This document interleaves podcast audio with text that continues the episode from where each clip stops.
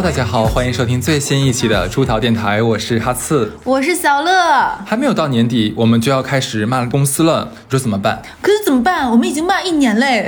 嗯，那这一期的话，我们想集中的来吐槽一些公司。如果碰到以下今天所提到的情况，其实就可以开始准备改简历，然后跑出去了。哎，最近有一个很火的那个，就是你说那个挖野菜的那个梗，不知道大家有没有听过？王宝钏挖野菜，你知道这个梗它是一个，呃，我想怎么说啊？它其实不是真实的。它是一个民间的这种一个故事，就是说一个女的，她当听当年不听她爸的话，非要嫁给这个男的，然后嫁给这个男的呢，这个男的就出去打仗了，她在山上就挖野菜等这个男的，一挖挖了十八年，然后这个男的在外面还娶了公主，娶了公主过得贼好，回来之后呢，按道理来说不应该就是那种糟糠之妻不下堂，两个人温暖相互的那种吗？结果那个男的会首先一怀疑这个女的是不是有过这些年出轨的行为，先调戏她，看她是不是一个就是果断的拒绝。绝了其他男性的，然后还要疯狂的试探，最后就逼于这种社会群众面的这种要求，然后娶了这个。然后那供给侧怎么说？就你可能就是需要颗粒度再精细一点的，然后形成一个闭环，然后赋能。对，其实就是最最近把那个薛平贵与王宝钏这个事又拿出来说了。对，然后呢，她后面就是等当上皇后之后呢，十八天就去世了。嗯，就是这样的一个故事，就是大家都拿这个事情来去告诉大家不要恋爱脑。是的，其实也不要有这种急功近利的工作脑。我们这一期就想说这个东西。其实我们古根小罗大概写了将近二十多条公司的罪状，后来想了一下，太过分了，我们有点不是不忍心了。因为二十多条全说出来的话，你可能立刻马上就要辞职了，就 受不了了。哎，好刀刀击中我。所以说，我们还精简了一下，看看以下这些情况，你没有碰得到，有没有跟我们有共鸣，是吧？嗯。然后，但是我们真的觉得有以下这几个情况，其实真的对你身心是不利的，是可以准备。那个啥的，哎，我感觉啊，听到这里好像是我们这一期要融入某一个招聘类网站的广告了，就是 有这种感感觉，你有没有？全全程无 找老板找工作就和老板谈。没有啊，没有，开玩笑了。我们直接开始正题吧。好呀，好呀。第一个，其实我们发现了有一些公司就会涉及到法律风险，尤其是你的职位跟法律是非常息息相关的。这个其实主要是，哎，我们这样，我们今天所有题型其实都限定在几个几种类型的企业里面，因为现在的公司还有行业太多了，我们不可能是全部都概括，对吧？其实今天我跟小乐主要是囊括了大金融板块，就包括周边衍生行业，像律所。会计师事务所等等等等哈，然后呢，像小乐呢会把一些国企啊、央企啊一些对吧这样的企业会说出来。你刚才说那个大板块的时候，我在说，嗯，要点评股市了。股市，最近的股市有什么好点评的吗？请问，对吧？就大家趴下就可以了。然后还有一个领域就是互联网，我们这边互联网很多。是的，我们可能就是这几个题型是比较在这个方面能够有共性的。对对，是在写这篇就是那个提纲的时候呢，我特意采访了几个呃中大型的这种大厂的员工哈，他们真的是。是吐槽的如滔滔江水不般哈，我就说打住可以了。他说你们这个说法的话，就任何公司都待不了。后来我就让他们集中几个共性来讲。哎呀，说太多了，我们来拉回来啊。为什么说在金融行业里面，或者其其实很多行业里面都是，如果你的岗位就是能碰到签字这件事情。或者是说这个东西是有一定的法律效力，你要为你签下的这个字点的那个同意，可能是直接手签的，也可能是系统里面你要评审的这一类的。经常听我们节目的人，应该从我往以往节目里的提到的事情能窥到一呃一二班啊，是我之前很多的我的同事以及我的跟我合作过的人，现在都在提篮桥监狱里待着，真的很多。我现在关在里面的同事大概是几十个，他们可以在里面开年会。你知道这个就是很可怕的一件事情。应该还记得我是在最后一份工作里面啊，在北京那个呃金融公司里面，当时为什么辞职？一方面是因为我当时累到就是身心俱疲嘛，第二点就是呃那时候腰还行，就是精神不太好。就是我们老板他搞了一个就是这个项目只要我做了，那么我一定会进监狱的事情，我一定会进监狱的事情。但是他许诺给我很多钱，那个钱也真的很诱人。对，然后，然后就说，但是我要必须要在所有的法律文书上就是签字，我是总负责人。我心说，用我的青春来换这点钱，你知道吗？那不行，我太贵了，这不行不行，买不到我的这个自由。对，我就果断辞职了。当然，很多就是，其实我说几个，我之前同事就没有经受住这个利益啊，就直接签了字的。之前是个女孩子，是一个呃对钱很渴望的一个女孩子啊。对她本来呢，其实她的工作是不用触碰这么核心的、这么法律边缘地带的这个这个职职位啊。但是，她看到我们这种部门，哎，怎么可以有这么多，就不是说我啊，我们部门会有这样的人，会有这样的灰色收入等等等等吧，就想说我是不是也可以？他呢就靠就是一些嗯不太见得了光的对对方法，就是从他的部门跳到了我们这种大部门。然后呢，他就是不停的去跟老板说，哎呀，我在外面有个什么什么项目特别好。然后对方许诺说，只要我们把钱给到对方，因为我们是基金嘛，我们只要给他发一笔债，然后他又假如说返我们百分之三十。你要知道，我们一个基金就最少最少都是五千万起，百分之三十有多少钱，你可想而知，对吧？然后那个傻逼老板呢就说，哎呀，这么听起来也不错嘛，是不是？然后然后就同意了。现在呢，他现在在里面关三年，女百分之三十，女的是关三年，然后他当时泡的那个傻，呃，不太聪明的老板哈，就是在里面大概是七年这样。那可真是没头脑和不该不高兴了呢。是的，是的。然后那个女孩，我觉得很妙的一点是，其实她完全知道这是不法、不合法的事情，但是她还是她为了得到这些东西，你知道吗？那老板说我不签字啊，这个东西你来签字好不好？那个女孩说没问题，就只要这个钱的话，你到时候分我多少多少的话，我就来签字。后来就是经侦介入之后一查，上面都有他的名字，就他必须要把被抓进去的。军书十二卷，卷居然居然有用简名儿，对，所以就是如果说公司明知道这件事情是违法的，然后要一定要拿你当枪使，许诺给你多少多少钱，大家。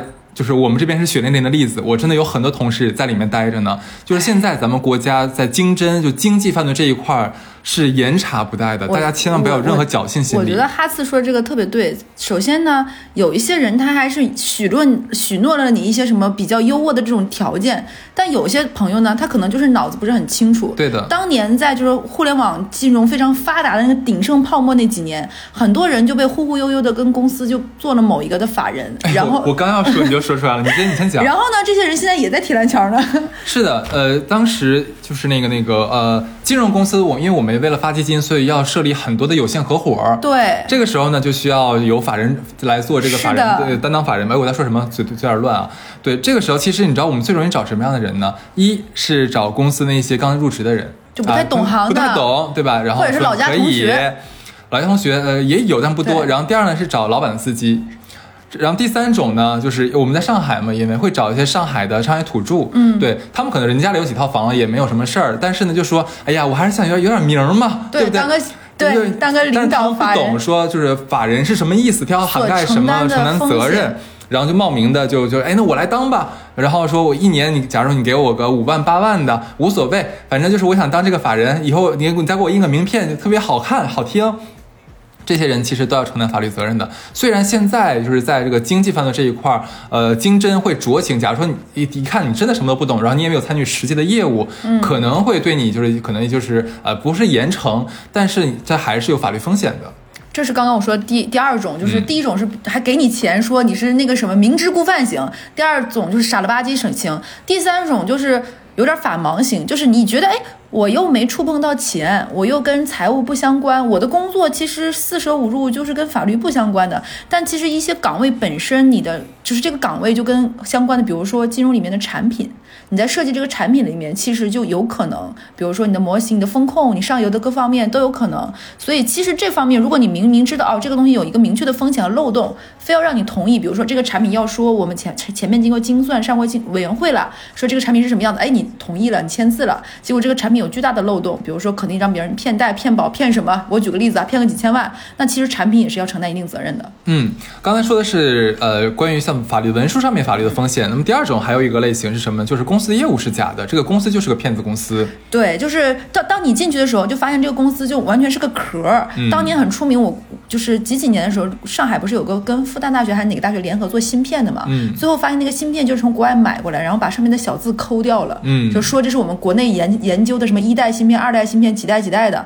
你说那个公司里面的人。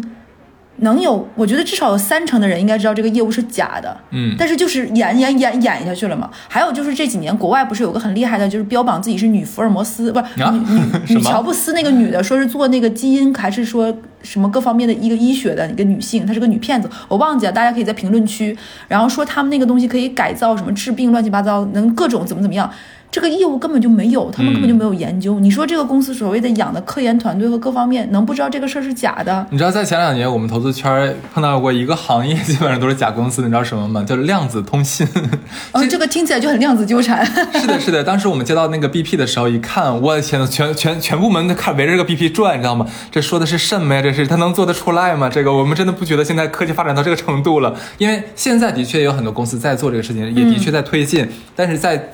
大概小七八年前，我们看到的时候，的确觉得还很悬。后来也发现了，这些公所谓融钱的公司，就是拿这个概念来骗钱就是是的。那你现在这样的公司，其实你说你能有什么发展呢？然后你这离开，你发现了离开了之后，你的简历上写了一个骗子公司，然后大家都知道的公司，这个对你个人影响是很大的。是的，就刚刚哈斯讲那几类，比如说讲的，尤其是主要是金融公司，其实是最明显，因为你的钱流进流出太大了。像私募也好像前几年大家都听过那么多 P to P 暴雷的，其实在里面的很多人都是知道的，就是这个公司在什么样的一个业务状态下的，所以明明知道这个公司是骗子，就不要待了，想都不要想。是的，顺便提醒大家一下，现在就是我们金融行业会碰到一个什么行呃什么细分领域比较那个啥，叫 Web 三点零。啊，对，这个行业就是大家就是要谨慎一点啊，对你，因为你如果仔细研究 Web 三点零之后你会发现，其实很多公司它的业务是不能成立的。呃，这个不是因为不是说它技术能不能达到啊，是因为它在法律这一块儿。而还有就是金融加互联网结合双重型，什么区块链呀、元宇宙啊这种的，其实各种币前些年前一两年也很火。就可能你进去之后没两天，这个公司就发现不，这个行业都没了。我觉得。好，那第一条其实我们整个说的就是你有法律风险的事情，咱们就远离。那第二条其实我们要说的是很多公司就是臭不要脸哈，嗯，就是许诺了我们奖金，到时候不按时兑现。哎，你觉得什么叫做许诺你奖金不兑现？很简单。例如像我们这种项目制的人啊，我们完成一个项目，那就要给我们多少钱？这个这个是固定的，对吧？甚至都签到我们的合同里面的。可是呢，到了呃，就是该给我们钱的时候，公司这样那样的各种理由来搪塞我们，不给我们一个钱。其实如果碰到这种情况的话，这个公司就真的不靠谱了。就这个公公司的老板就是很抠门、没有大局观的人，你跟着他你吃不到肉的。所以我就觉得他就像他说，我刚才问问为什么问这个问题，就有的可能就是老板口头上说一嘴的说，哎，这个项目做的好了，怎么怎么样，我们赏罚公允。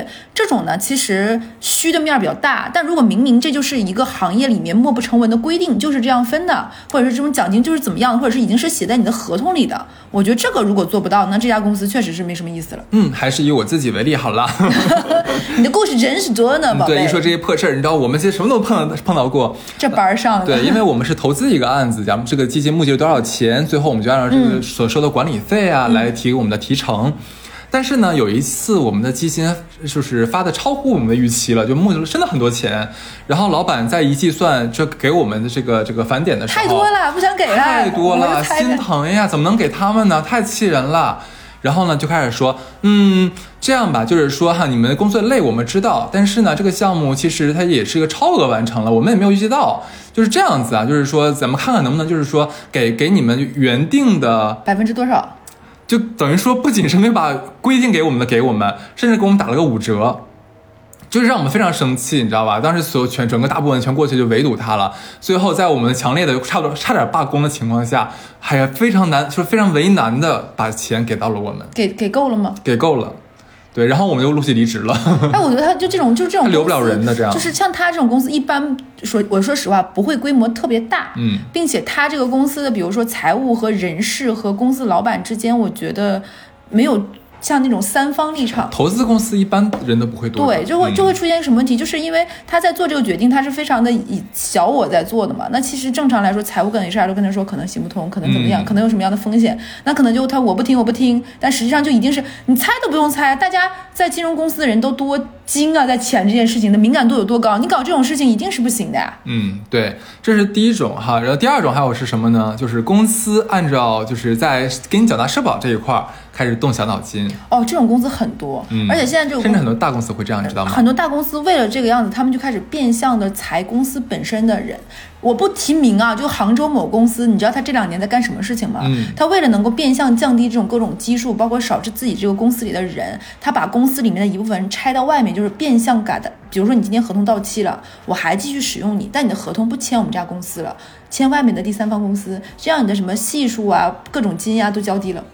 巧不巧，我马上要说的这个案例也发发生在杭州某大互联厂。可能是同一家公司。是的，这个是个女孩子啊，是刚刚新非常新鲜热乎的一个案例。入职这个公司之后，然后合同上其实写都是谈的什么都是说好了，你要按照就是假如百分之多少给我缴缴纳啊，百分之八还是百分之多少给我缴纳这个社保金。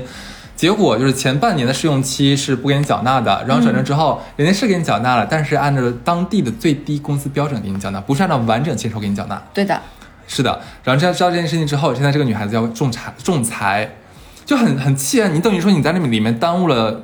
大半年，嗯，然后发现在这个事儿上面恶心你，你知道吧？其实让人很难以想象，这么大一家公司，你为什么要抠这个东西？哎，我还见到过奇葩的，也是杭州某大互联网公司。天哪！这个公司，你知道他们公司有一个 team，我不是可能这个公司问题是这个 team 的事情，就是正常一个公司你入职，它会有个实习期嘛？有的公司实习期是三个月，有的公司实习期是半年，然后实习期的工资会打折，对不对？嗯。然后呢，这家公司有一几年呢，就是又想在网上汇报说我们现在一个绩效管理呀，人员管理很优秀。然后又想能够有更多的人，所以他们疯狂的招大三、大四的实习生。实习生进去，这种实习生肯定是希望我好好表现，能留在大厂啊。但这些人是百分之百留不下来的。嗯，就是我就是想让你做一些琐碎的贴贴发票啊、日常事务啊、做做计算、做做表格这种事情嘛。因为他们其他的人要去做别的事情。然后呢，这些人是过了这个实习期一定留不下来的。他们还会招一些社会上的实习的人，然后把他们在实习的公司。这里我要提醒大家，实习期的工资是。可以谈的，不是说有什么明确规定说实习期的工资就是三折、五折、七折的，这个是可以谈的。一般是论你一天多少钱。是的，然后还可以是百分之百全额的，跟你后面转正是一样的。这个东西是这个谈 对你其实是可以跟 HR 去洽谈的。然后你也可以在这个过程中去体察这个公司是不是不会给你转正。然后这个公司呢，大概就是流水的这样，就是三个月、六个月、三个月的啊，以各种理由你过不了实习期。好。这就其实我们讲这个东西，就是说这个这种公司啊，在什么奖金上面呀，在社保上面啊，在法律上呀，对，给你搞搞这种非常阿杂的这种事情，这种公司真的没有必要待了，因为你再往里面继续深入的在在这家公司工作的话，你会碰到更多恶心的事情，没有啥好结果的。是的，OK，我们说第三个，第三个的话，哎，这样吧，我们来先说一个互联网行业比较。通常的事情，互联网说：“我招你惹你了。”就是关于卷这件事情。当然，现在卷的话有一个呃很有趣的事情啊，互联网的问题。我是问的上海的一家互联网公司的朋友啊，他跟我讲说，现在呢，就是呃，他说你怎么来判断一个互联网公司它走下坡路？嗯，就是看他是不是在卷考勤，是不是在卷下班时间，他是不是在监察，就是这个员工手机，你什么时候连接了 WiFi 呀？你什么时候退掉了 WiFi 呀？你是你的电脑登录时长呀？然后你的浏览什么页面呢？这种事情后，我后来说，我说这个东西我听说大厂也这样子。我说你这个判断不了一个公司的好坏。他说不不不，这只是表象，你真正要判断的是公司拿到了这个数据之后是怎么对待你。我说说来听一听。他讲。正规的大大厂就是还不错的大厂，拿到这些数据的话，呃，如果看到就是某部门的员工可能啊玩手机的时间比较长呀，或者说浏览外网的时间比较长，他可能会找到你的就是分管领导，跟你讲一下你们部门可能现在呃是不是你要看一看公这个部门的员工的这个士气呀，然后怎么怎么样，你们是不是有做一个调整啊，怎么怎么样，或者说需要我们这 HR 部门来就是介入到你们这里面来。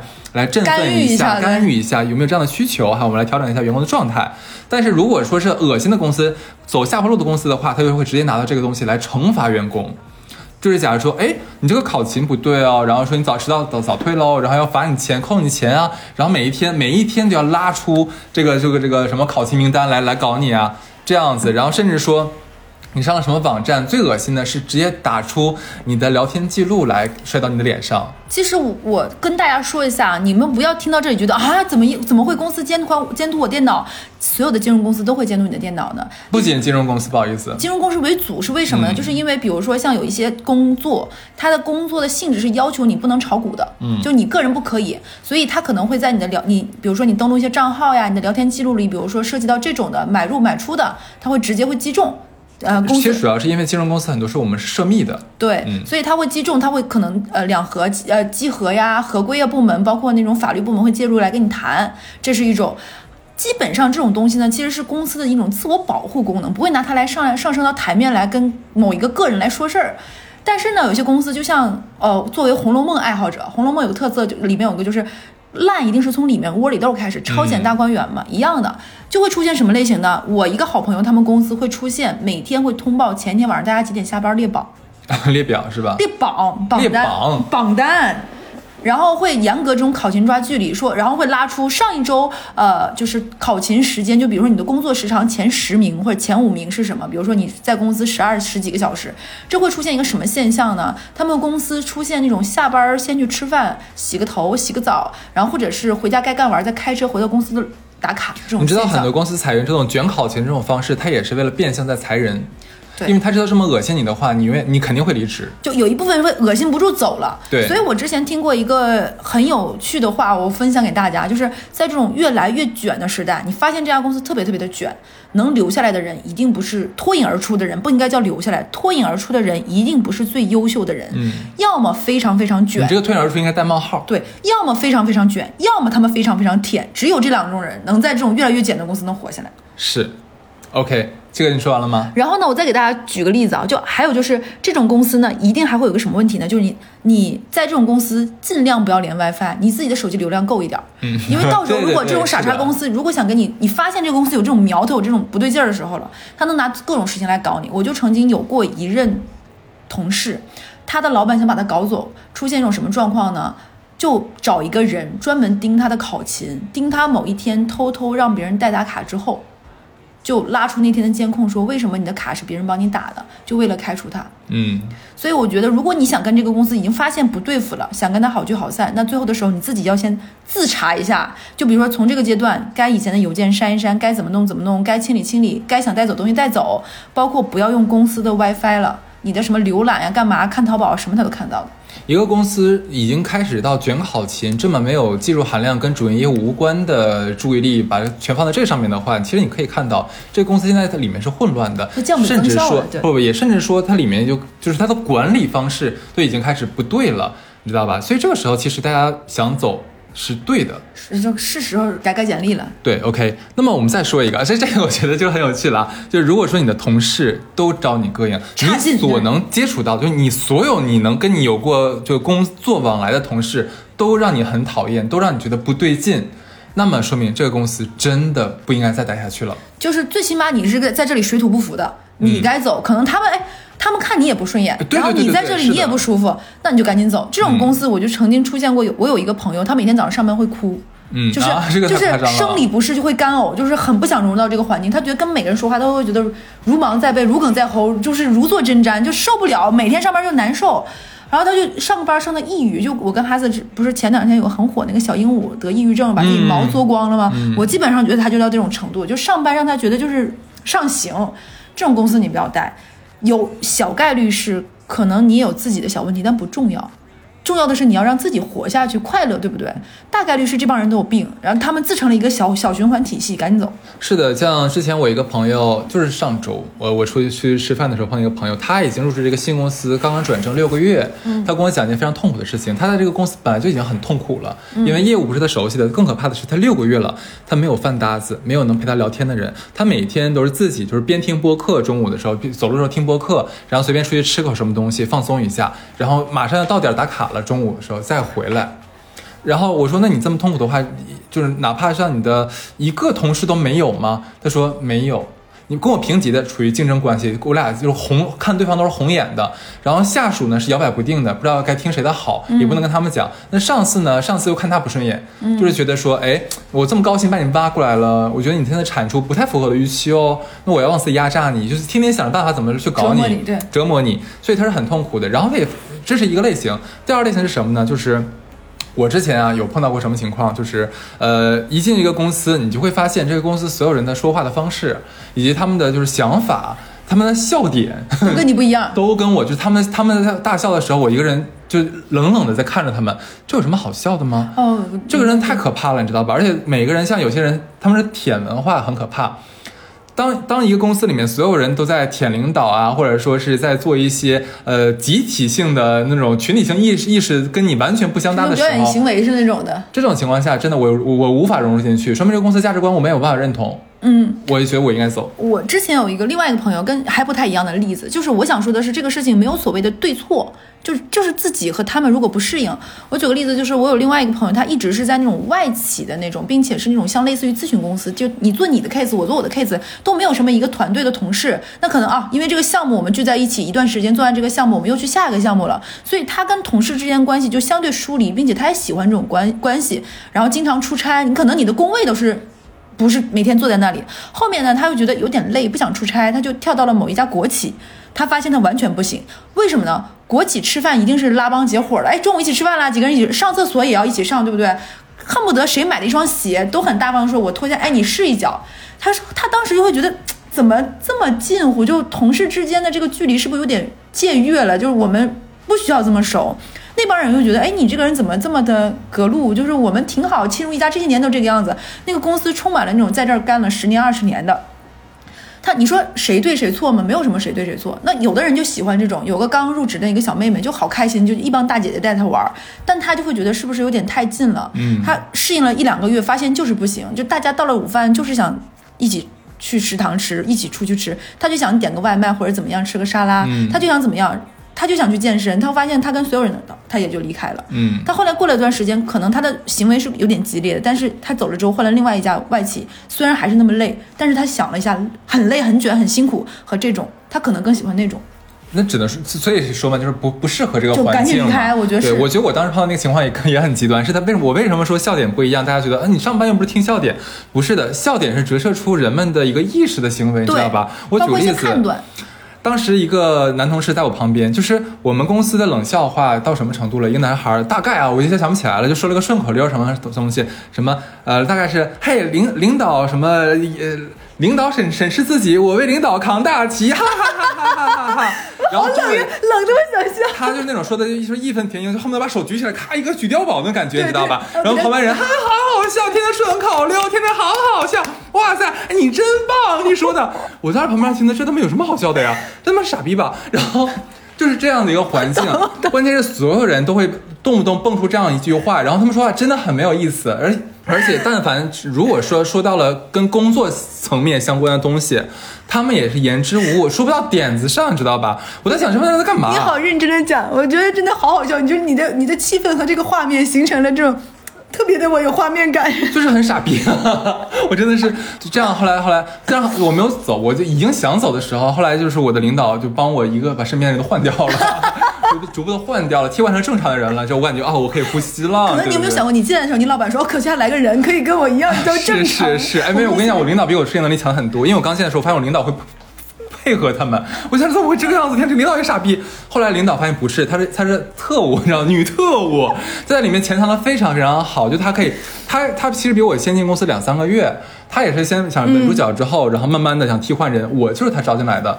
然后我觉得还有一种很可怕的，就是如果这个公司，你刚才不是说领导傻叉吗？还有一种什么情况是，这个公司会形成一种特别奇葩的文化，大家舔领导，而且是那种集体员工花钱舔领导，你没有听说过吧？没有听说过。就比如说，之前有一个粉丝在群里说过，就他们公司会有一个什么状况，就跟大家发起一个寻仇款，他莫名其妙为什么一个人突然收三百块钱，然后他就问那个部门里面比较资历老的一个姐姐，那个姐姐说啊，我们某某某领导要过生日了，我们大家想了想，送他一个五千块钱礼物，一个人出三百。啊，没有人跟他商量，也没有人跟他说，但是就发起了一个群收款。我只听说过班级群里面就家长给老师买礼物，没有听说过员工给。呃，有点类似，是不是？然后是他们会有一个没有领导那个群，因为不能让领导尴尬呀，要给领导买这个礼物。然后过一段时间有个更大的领导过生日了，那那肯定不能比三百更少，对不对？一个。一个人再收五百买礼物，他说他实习期才两千多已经变相给这个公司就是领导们买了一千多块钱礼物了。哎，我觉得公司蛮厉害的，把这个整个公司圈盘活了，发 现没有？那资金可能他们公司出现另外一个，就是把这些东西拿去变卖了，然后养这些公司公公司里的人。然后他们公司还有一个什么情况更搞笑，就是老板这次想去某个某，比如说某个地方漂流，那个地方要吃得好住得好，挺贵的。为了讨老板欢心，大家要在。周末的时间去做那种很辛苦的团建，然后呢，公司一个人的团建费用的预算是两千块钱，但全套玩下来要五千块钱，所以要求每个人必须再补三千。嗯，不去的人也要出。这个这个其实要分情况讨论啊。就如果说是领导就其实是领导自己想去玩儿，然后就非逼着大家说你必必须跟我去玩，你们想不想玩你都要去玩。嗯，这种的话呢肯定是不好的。对但有一种去玩还要假如说摊钱是要团建。假如假如说啊是要去什么什么东京啊巴黎什么东西，大家也想去，公司说我给你们我给大家出基酒，然后平常花销的钱呢就自己玩自由活动这样这样子其实我还可以接受。这种是正常人都能接受的，对对对对，就看情况。对他这个真的是太奇葩了。然后呢，不去的人也要贪，因为我们整个这个包，比如说旅行社凭啥摊？我很奇怪。对呀，就是奇，这种公司就要走呀。所以就说，他怎么不会领导举大旗呢？你你把那个举大旗的同事叫进去，让他让他出两个人份子，对不对？他不要举旗吗？他很可怕，你知道吗？那个男，哎，我要讲八卦了，怎么办？你可以说，你可以说 那，个人很傻逼，很八卦，然后他是个很极端性格的人，他跟他离职是因为他跟我们领导吵架了。CEO 吵架了，他直接去，他开始是在呃小群里面做到领导嘛，也不是怎么知道，就是这件事情被 CEO 知道了，然后 CEO 就找他就去对谈的时候嘛，他在领导的办公室里面直接就飙脏话了，就跟领导骂起来了。那肯定就走掉了嘛。走了之后，他走之前呢，跟我们新来的一个富二代小姑娘就是谈恋爱了。然后我们所有人都不能理解，就他是那种纯屌丝，而且你能知道他脑子有点大病，你知道很，而且长得不好看。看着他啥了呢？呃，富二代说就觉得他很纯，就是纯清清冽，然后所以不论不论男女都有喜欢这种澄澈型的这种嗯，的。就就不知道咋想的吧。然后后来也分手了。分手呢，是因为这个女孩后来发现这个男的非常歇斯底里，非常非常歇斯底里，而且这个男男的男的离职之后还不会愿意放过领导。他因为走了之后，他没有退出我们整个大公司的各种群。他有一天也不知道怎么，就是脑子就抽掉了，就直接在就是在我们那个所有群里面，他是群发的嘛，一条一条群发的，就说那个啊、就是叉叉叉 CEO 的名字，叉叉叉，你别以为你这么不要脸是我们大家都不知道的事情，我今天就要把你一桩一桩、一件一件都告诉大家，让大家知道你是什么嘴脸啊，怎么怎么样，咔咔咔一顿说说的什么行贿受贿呀、没有人把他拿回踢出去，还是大家想看。他他呃，基本上等到发完了，然后群主才把那个群解散的。但是你要知道解散了，可是聊天记录我们还没看到，你知道吗？就特别的特别刺激。然后后面还还有很好笑的事情。我们这个是他那个女朋友后来跟我们讲的，说我们 CEO 看到之后就气死了，真的要气死了，因为把那个脏东西、脏的事儿全抖搂出来了嘛。然后我们 CEO 也是个大傻逼，就是就说就跟他说说你不服咱俩现实里碰一碰，你看我扎不扎你就完了。然后真的约他去。约他去私下见面，就说两两人好好谈一谈，再谈一谈，然后说你练好，你带点人啥的。我当时觉得这是多么多么多么 low 的一件事情。你到底是上了个班儿，还是加了个社团？我不知道，关键我觉得在上海怎么发生这种事情，然后我就我就是全公司人都不能理解，都多大岁数，都三十了好几了都离职吧，行不行？啊！CEO 在里面关着呢，CEO 现在在里也在提篮桥，对对哎，你，call back 了第一个法律的那个故事。是没关系，就插一个小小八卦，来来，你接着讲。啊，这个真的是太搞笑了，所以我就在想说，下一个啊，就是刚刚讲完那个，就是你你会发现这个公司的环境跟你格格不入，还会有一个非常，就是刚刚说的是生活中的现象，还有一个现象，你会明显发现那种劣币驱逐良币，就这个公司你会发现有能力的人完全不被器重，非但不被器重，会甚至于他在走到极端的时候是，你觉得还不错的人，你看得上眼的人，认可你的人，或者是你觉得这个人是你相处起来非常愉快的人，纷纷离职，对就是大面积离职，就是劣币驱逐良币。这种情况，我觉得是可以就离开了，就可以看开始看看简历刷一刷了。是的，而且还有一个还还有个很可怕的情形是什么呢？在好像内部在这个提呃提拔的时候，最招人膈应的，就最或者说最啥也不是的，结果被提拔上去了，然后明明所有人都觉得这个人应该上去的，就被刷掉了。这个是让很多人无法接受的。如果一个公司出现这种情况的话，你大概知道这个公司其实在人才选拔上面，在管理机制上面已经出了非常非常大的错误的决策。那你其实你在这家公司待着也没有什么太大意义了。而且你，我跟你讲，大家一定要对自己的判断自信。你们觉得一个不怎么地的人上去了，那么他的管理和他的未来决策也真的大概率是不咋地的。对，呃甚至于可能你的那个觉得不怎么地是非常主观的，但是大家是有这种磁场的。如果你们两个就是真的真的合不来，那说明你在这家公司。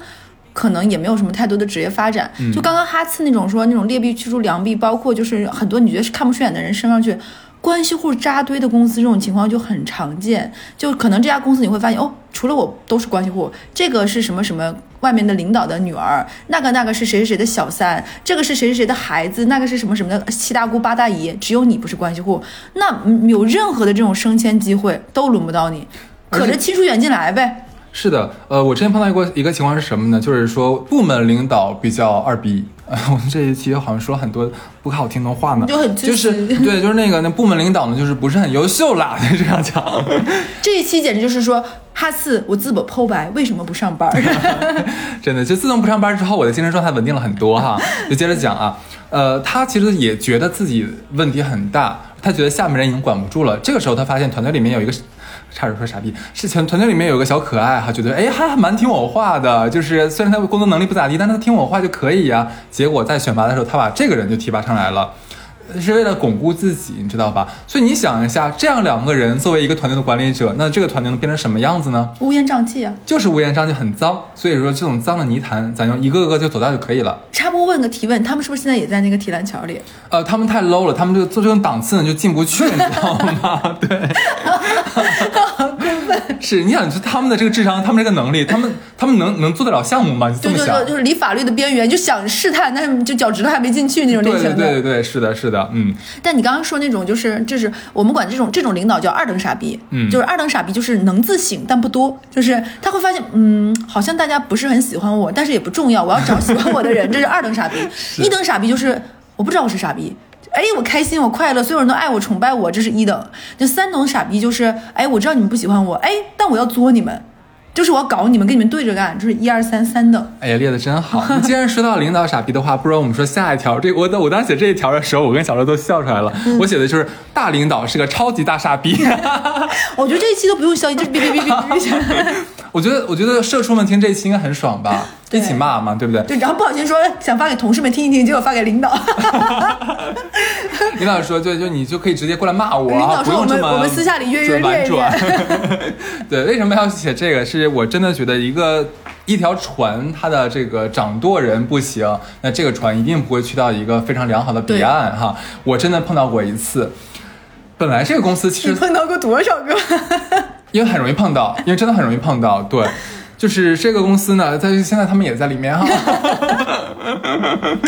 对，是这样子。这个公司有一次是想就是换一换水，他们是想说我们的业务现在有点停滞，但是就需要一个新的领导人过来能打破一个激活一下，可以这么讲吧。然后我们的大大领导不知道从哪个局上面就听人引荐了这个人，就把他搞过来了。因为这个人他的简历简历全是假的。后来被我们发现的，你知道吧？那肯定很好看了。哎呀，我的天哪，有多好看呢？获过五次诺诺贝尔文学奖。呃，斯坦福，然后北大、清华、斯坦福，就是从本科到研到博士哈。然后工作履历呢，就是那麦肯锡到高盛。后来后来我们知道，就那个高盛是他自己开的，起了个就是同音不同字，你懂吧？但是他说的时候就说我在高盛中国，哇，你知道吧？就是 Golden Sachs 那种，就不要脸。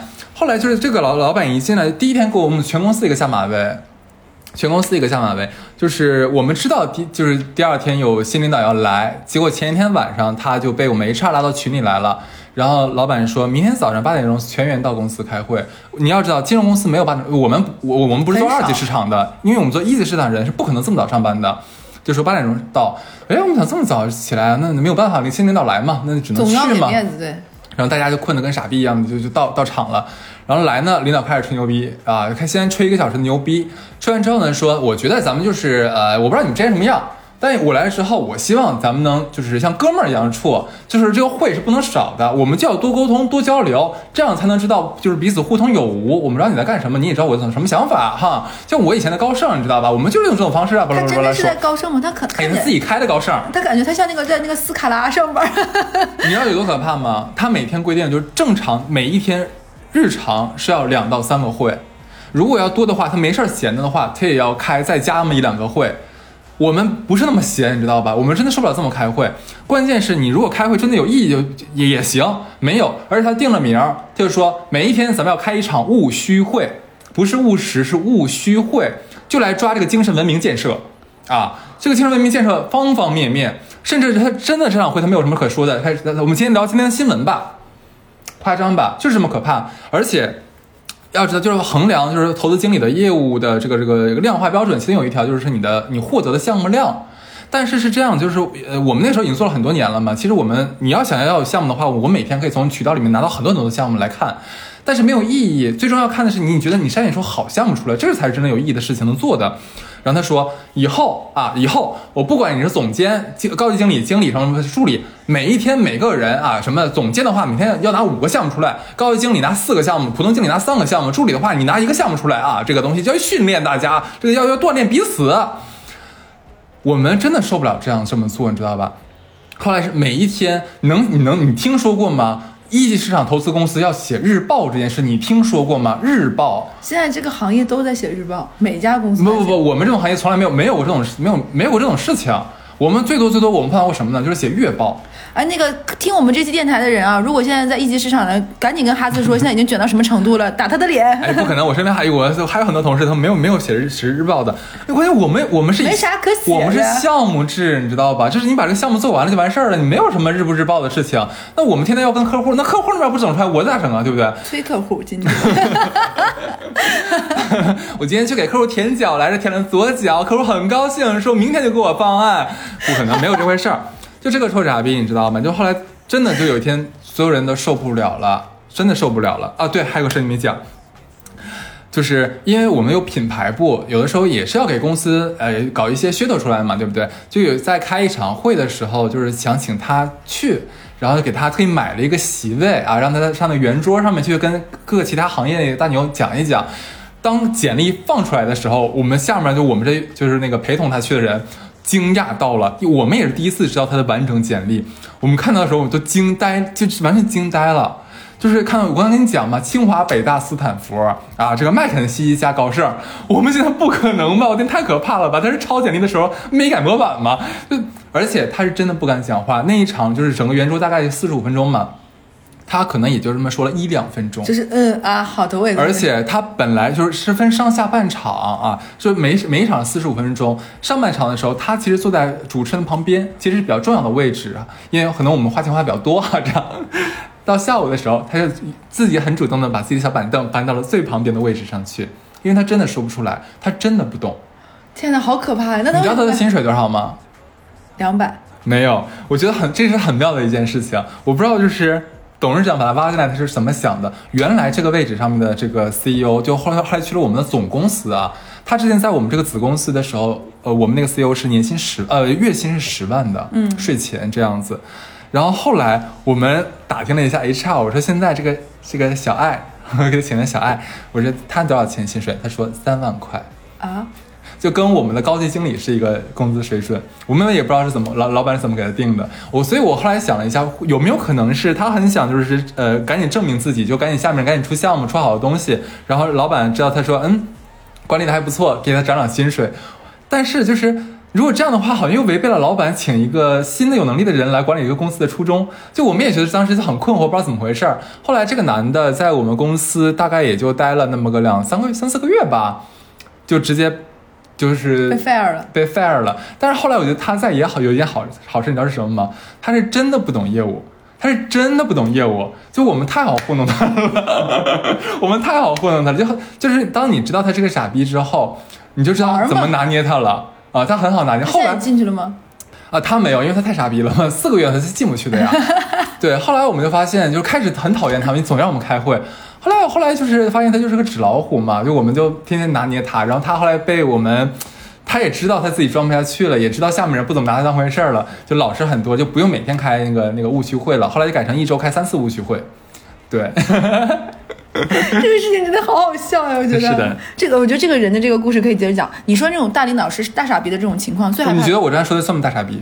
嗯，算，而且还挺好玩，这是个戏剧化的 啊。还有那种公司，就是当他有个大大傻逼之后，他发现一个人没有办法，他要找几个人跟他做垫背的，一起傻逼，形成傻逼阵营，这样就很可怕了。就比如说，整个公司的人都在拍脑袋，然后每个决策链都有自己的，都都有自己的决策，就会有那种公司，就比如说你上面有五级领导，每一级领导都要都要把这个内容前面再改，这么改来改去，改来改去，永远没有结果。然后最后汇报到最大领导，领导说：“哎，我觉得你们最开始那版挺好的。”就这种公司，如果你在下面，你会发现真的搓磨不动了。我觉得可以考虑离开了，去一些相相对而言扁平一点的公司，嗯，或者企业文化没文没那么重的。还有就是，我记得我们在往期节目讲职场的时候，哈次其实给过一个建议，就是如果你后面是通过 HR 也好，通过猎头也好，或者是什么，可以先去打听打听，嗯，真的发现有一些嗯颇有微词的那种，这种公司就不要去。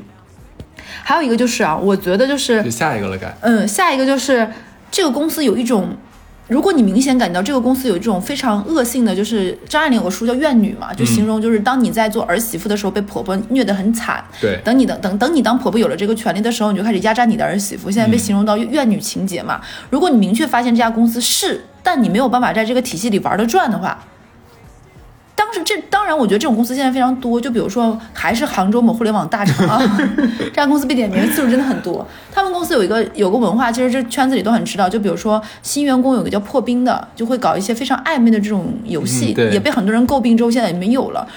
有的人肯定是在这种里面如鱼得水的，有的人是非常讨厌这种的。但当你在那一刻，你会发现这个公司有这样的风气，那我你又觉得不适应，你觉得女性或者是男性都好，你会受到一些呃两性之间这种困惑和干扰，你和这个氛围不适应的话，你可以离开。嗯我觉得这说明它就是不适合你。有的人可能适应得了，那你可能就适应不了，那你就去适应得了的地方，那那让适应得了留在这种嗯不太好的地方，我觉得这种没有问题。还有一种公司就是，我觉得就是。如果你明显的知道这个公司里有明显的性别歧视的，嗯，就比如说，都女性不是什么老板的小三儿，老板的关系户，老板老板没有歧视啊，感觉 老板都好像很爱他们。对的，然后你发现这里面就，比如说我是个女性，我代入啊，我去这家公司，所有女性都是这样的角色，你也明显发现了，就每个人都有他的工具，比如说这个是能帮我拉来资金的，那个是安抚某某一个领导的，这个是什么作用的？那这个就是花瓶的，这个是老板的小三的。那你明确进去，就是你也有一个你你的这种功能性，你还要行使你的功能性。比如说陪老板去喝酒，比如说做一个花瓶，比如说被人开一些暧昧的玩笑，这个公司就是需要这么多美女。你进去，你可能面试的时候啊，发现这是一个要什么文书类，一般会面试的时候会讲清楚，如果这有一些可能没讲清楚，那或者是说你在的那个 team 的老板比较奇奇葩，但面试你的那个大的中中中心的那个 HR 不是个奇葩。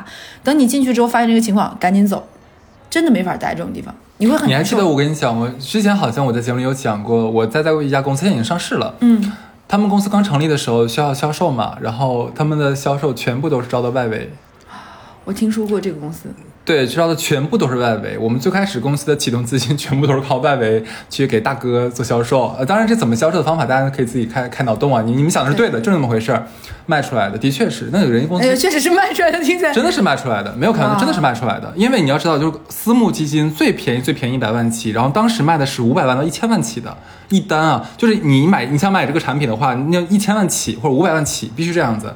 你你这样普通的人。你怎么办？你怎么开局？你只能老板就是另另辟他径哈，选了就是咔咔咔，他从哪儿招？我想不起来了，招了大概几十名吧，外围吧，就天天出去喝玩啊，去卖，这个卖基金，卖基金。卖卖基金卖什么？就是卖基金卖出来了呀，对。然后后来有一些人家直接就是现在女高管，我之前也听说过一个这种非常美丽的这种啊，我们对这个行业没有冒冒犯啊，就是也不是说所有做卖基金的不是我我我其实一直都这个想法，因为为什么你刚才说的时候，我特意问了一下嘛，就是说就在应聘之前应该会有会有告知，这个东西其实就属于一个就是两厢情愿的话，我们外人就不好说什么。那嗯，女孩儿人家愿意，那是觉得说我很擅长做这种 social 的工作，我也擅长喝酒，我也本来也喜欢玩，如果玩的同时我还能赚到钱，我很高兴，何乐而不为呢？对不对？因为佣金非常非常高，我告诉你，高到难以想象的一种。然后老板说：“哎，我也正好需要这样的人。如果两方都合拍的话，我觉得没有问题。但是如果说是像你刚才小乐讲的那种，就是在不知情的情况下进去了，这个才是真正的问题。而且你不知情的情况下进去了，你发现有这种各种各样的问题，就赶紧要离开，因为你不知道，如果你发现你跟他的这种三观各方面不一致，你不知道他下一步会让你做什么，你无法预判，因为可能他已经突破了你的认识和底线了。那你如果不走，可能下一步就会有碍你的安全。就有一些韩国的那种电视剧，你会发现，比如说要求女员工喝酒，喝完酒第二场是唱歌，然后就会有一些摸腿啊什么的，嗯你也不知道，可能有一些女孩子比较腼腆，各方面多灌你两杯酒，你又不知道。不知道怎么喝，不喝又不好，喝了可能你又不知道自己会醉，真的非常危险。那你把自己置于到这种比较危险的境地之外，你怎么能有人去保护你呢？那可能别人会觉得，哎，这女生可能就是故意喝醉的，可能她是装醉的，可能她是，嗯，想在老板那边博取一些什么小白兔的这种人格。所以千万不要把自己暴露在这种你明明就不舒服还很危险的境地。发现这种公司有这样的问题，赶紧离开。嗯，这是我觉得是非常有必要的。还有就是，我觉得如果说就我们再回到，就我们刚刚说这些点，不是说跟大家说哦冲动，就是赶紧离职吧，鼓吹这种，完全不是这个意思。我觉得这几条如果出现的话，其实你可以考虑开始找下家了。嗯，因为你长此以往待在这个公司公司的话，一是你的整个情绪你肯定起不来的，这是肯定的。你现在职场里面得大病的有多少，对吧？我们要为自己的身体考虑。而且再一个，如果像刚才我们讲很多像劣币驱逐良币啊，然后领导或者很卷查考勤这种这种公司，他可能已经在走下坡路了，甚至说这个公司你待下去没有什么特别大的发展。其实可以在你还在好的时候及时止损，这个时候你跳出去的时候还能博一个好价格。嗯嗯。还有就是你我妈那个时候，我那天跟她聊天，她说我们这代人在工作上没有那种长期主义的精神，就因为总是想着大不了就离职呗，大不了就跳槽呗，所以总怀揣这种精神，可能在这份工作可能就干的不是很好。当时有一段时间，我还对我妈说这个话抱有一个哎觉得有一点道理的这个想法，但我后面跟我跟她在探讨的时候，我觉得不是这个样子，就是因为我时刻有一种。嗯，如果我不舒服、不愉快，在这个公司我可以走的这个心态，其实我才能够更独立、更自信。我身边好多人都是抱着我老娘随时可以走的这个心态，才可以工作下去。你要你要想清楚，如果你能敢有勇气抱着时刻都可以走，前提是你要有时刻都走得出去的自信。这是一个你要自自我修炼的工作，不是说那种我们跟你说你走吧，是什么鼓吹你搞这种，不是这个样子。你走这个动作是你随时随地能走，你能够自己承担起这个责任，并且你走得出去，并且我能为这个后果负责。哎，怎么突然给我一种上价值的感觉？而不是说好了不干了，甩手掌柜。有很多人说什么现在零零后在职场就是随时随地整顿职场，整顿职场。我觉得这个整顿职场呢是一个双引号，有正面的也有负面的。我觉得可以取则取他们好的那种果断果决，甚至于敢于去做一些比较所谓的带冒号的离经叛道的事情。对，甚至于去跟一些。不合理的规矩说不打破，其实这种人的这样行为我们是要叫好的。但同一方面，我们这种成熟的社畜啊，应该学会这方勇气，保留这份纯真，同时也要有 那种对，同时也要那种，就像哈斯说那种，总不能大家这几个老社畜，然后累死累活，最后在局子里相遇吧？你签了这几个字儿，我签了这几个字儿。我不知道他们几个在里面怎么样，还蛮想知道的。找他们录一期，我也蛮想的。哎，可以吗？可以吗？我们找他们录一期，即便我不变吧。那这期就是这样吧。其实我我也蛮想听到，就是听到这一期的你。有没有一些关于职场上面呃相相似的东西讲一讲给我们听？对，因为我们之前不是录过一期非常偶然，我们录过一期关于粉丝问题那一期，其实大家反响还不错。嗯，那其实我们这一期，尤其是关于你在职场上这种离职，我们更希望收到粉丝更多样的，因为我们前面也讲了，我们说的可能只是某一类型有共性的，我们身边的我们所经历过的职场，那肯定还有很多其他行业，比如说制造业、饮食品行业或者是快消行业，你们也可以把你们行业里哪些哪些状况的坑，这种状况需要。就得离职，也可以给我们投稿的。好，这期就这样，拜拜，拜拜。